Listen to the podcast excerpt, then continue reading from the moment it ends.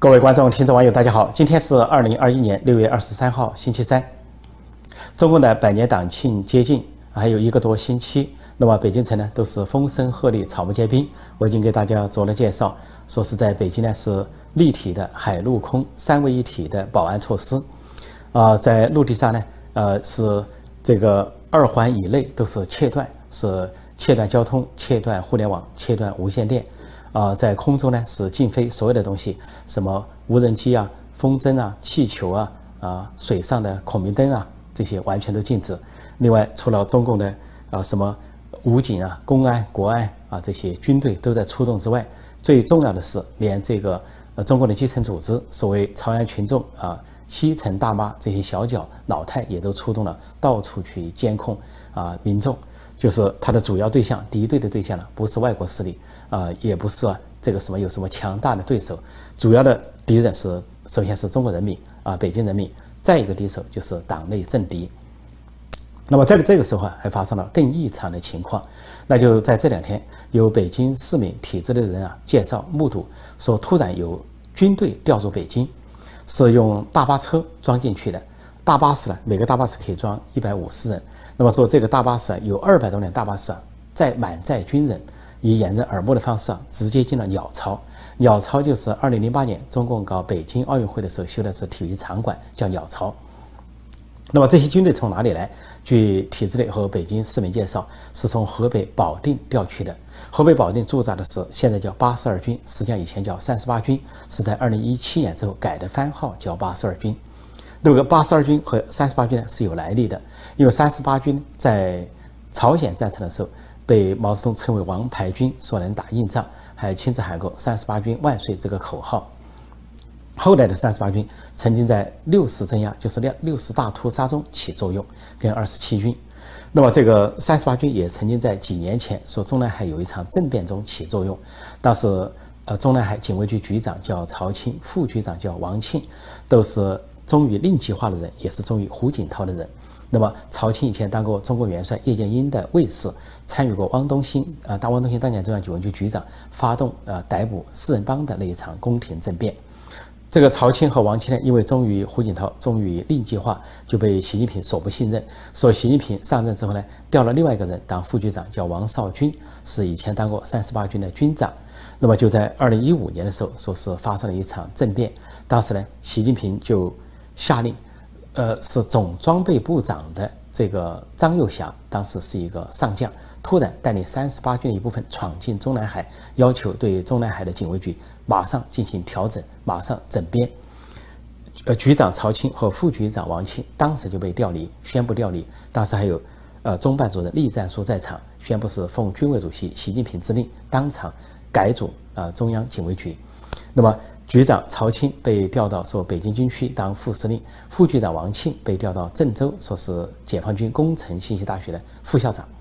那么就换上了王少军当局长，也就是习近平所信任的人，说那是一场宫廷政变。而张又侠之所以帮习近平呢，是太子党红二代中非常少的屈指可数的习近平的同谋，因为张又侠的父亲叫张宗逊，啊，跟习近平的父亲习仲勋呢，曾经在。呃，这个国共内战的时候，在西北是同事，一个当西北军的啊副政委是习仲勋，一个当副司令就这个张张张宗逊。那么当时的西北军的西北野战军的司令员和政委都是彭德怀，说这两人就是一个是副政委，一个是副司令。由于这一层关系呢，说习近平跟张幼侠之间有互相信任的关系，说张幼侠在二零一五年帮了习近平一把，后来所以升任军委副主席。但是这个三十八军应该说帮过习近平，但为什么要改番号呢？到了二零二零一七年啊，十九大前突然搞这个军改，习近平把这个三十八军改成了八十二军。据传出来说他比较迷信，说三十八军在历史上有个反叛的历史，因为在八九年，呃，邓小平调三十八军进京的时候，建先是说建年，或者说镇压，但是三十八军的军长徐勤先抗命不从，当时徐勤先呢看出了破绽，说。下达这个通令，根据中央的规定、军委的规定啊，应该是军委主席和两名军委副主席都签名才能调动部队。当时的军委主席是啊邓小平，第一军委副主席呢是总书记赵紫阳兼任的，另一个军委副主席是杨尚昆。杨尚昆、邓小平都是政治老人。说徐新先说，缺少了总书记、第一副主席赵紫阳的签名，说我不从命。但是当时邓小平呢有实权强行调兵，就把这个徐庆先呢啊罢了官，停了职。在六四大屠杀成功之后，就对徐庆先送到军事法庭去审判，说他抗命。结果呢，判刑五年，徐庆先在秦城大牢服刑。后来五年之后刑满，他被释放。释放之后，中国呢仍然给了他副军级的待遇，略有降级，呃，这是物质上的待遇。但是呢。不想让他住在保定，因为保定他有很多的部下，不安全，就让他住在河北的石家庄市，说他可以来往于北京和石家庄之间，但是是受到监控。这位徐庆先后来在接受记者采访的时候，问他对当年的事后不后悔，他说绝不后悔。他认为当时的事是政治问题，不应该用激烈的手段来解决。他认为呢，就是。官民出现了冲突是政治问题，不应该用更激烈的手段来解决。他所谓激烈的手段就是动动用兵力，说他不赞同，说他赞同赵紫阳的手段，就在民主和法治的轨道上解决问题，就是和平对话解决问题。所以他是无怨无悔。这个徐庆先在今年一月份因病去世，啊，享年八十六岁。那么据了解，习近平就是因为三十八军军长曾经抗命，所以呢放心不下，就特地把这个。军种呢，呃，这个著名的番号取消，改成了八十二军。至于为什么叫八十二军，也有两种说法。说一个是毛泽东死亡的时候是八十二岁多，不到八十三岁，说是根据毛泽东的寿限取了这个番号。还有一种说法呢，说是根据八一来的，说建军节是八一，那么八二就表示呢，八十二军就在建军节之后的一支生力军。总之呢，习近平对这支军队非常倚重。习近平为什么要调兵？因为逢中共的党庆啊、国庆呢，他的军力已经足够。比如说中央警卫局在他手上，现在是王少军是忠于他的人。这这里这个中央警卫局啊，至少有几千人甚至上万的兵力来拱卫他。那么第二层有卫戍部队，卫戍部队呢又是称为御林军或者称为啊九门提督。啊，这个御林军呢。这个司令啊，就是卫戍部队的司令，去年四月份才换了。当时的司令呢是王春宁，是一个中将，是红二代太子党人物。他的父亲王永明当过南京军区副司令员，所以王春宁呢属于红二代太子党。但是突年去年四月突然被换掉，换上了一个少将叫傅文华，名不见经传的来取代他。当时习近平马上呢啊离开京城外出，到了大概啊陕西那一带。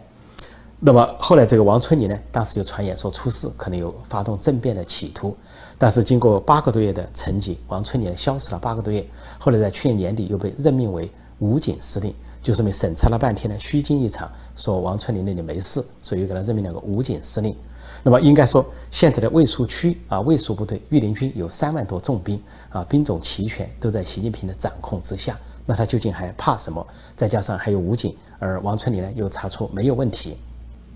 而在武警之外，还有中部战区，还有好多个兵种。那么，应该说，在这个时候，习近平放不下心，或者说感到害怕的，主要是公安、国安让他害怕。因为搞这个保卫工作，还有公安、国安，他们这些穿制服的和不穿制服的，包括便衣、三步一岗、五步一哨，说习近平对他们放心不下。原因就在于发生了叛逃案，重大的叛逃案，高级人物叛逃。那么，叛逃的就是，呃，现在呃比较能够确定的，或者说可能性最大的。就是国安部副部长董经纬叛逃美国，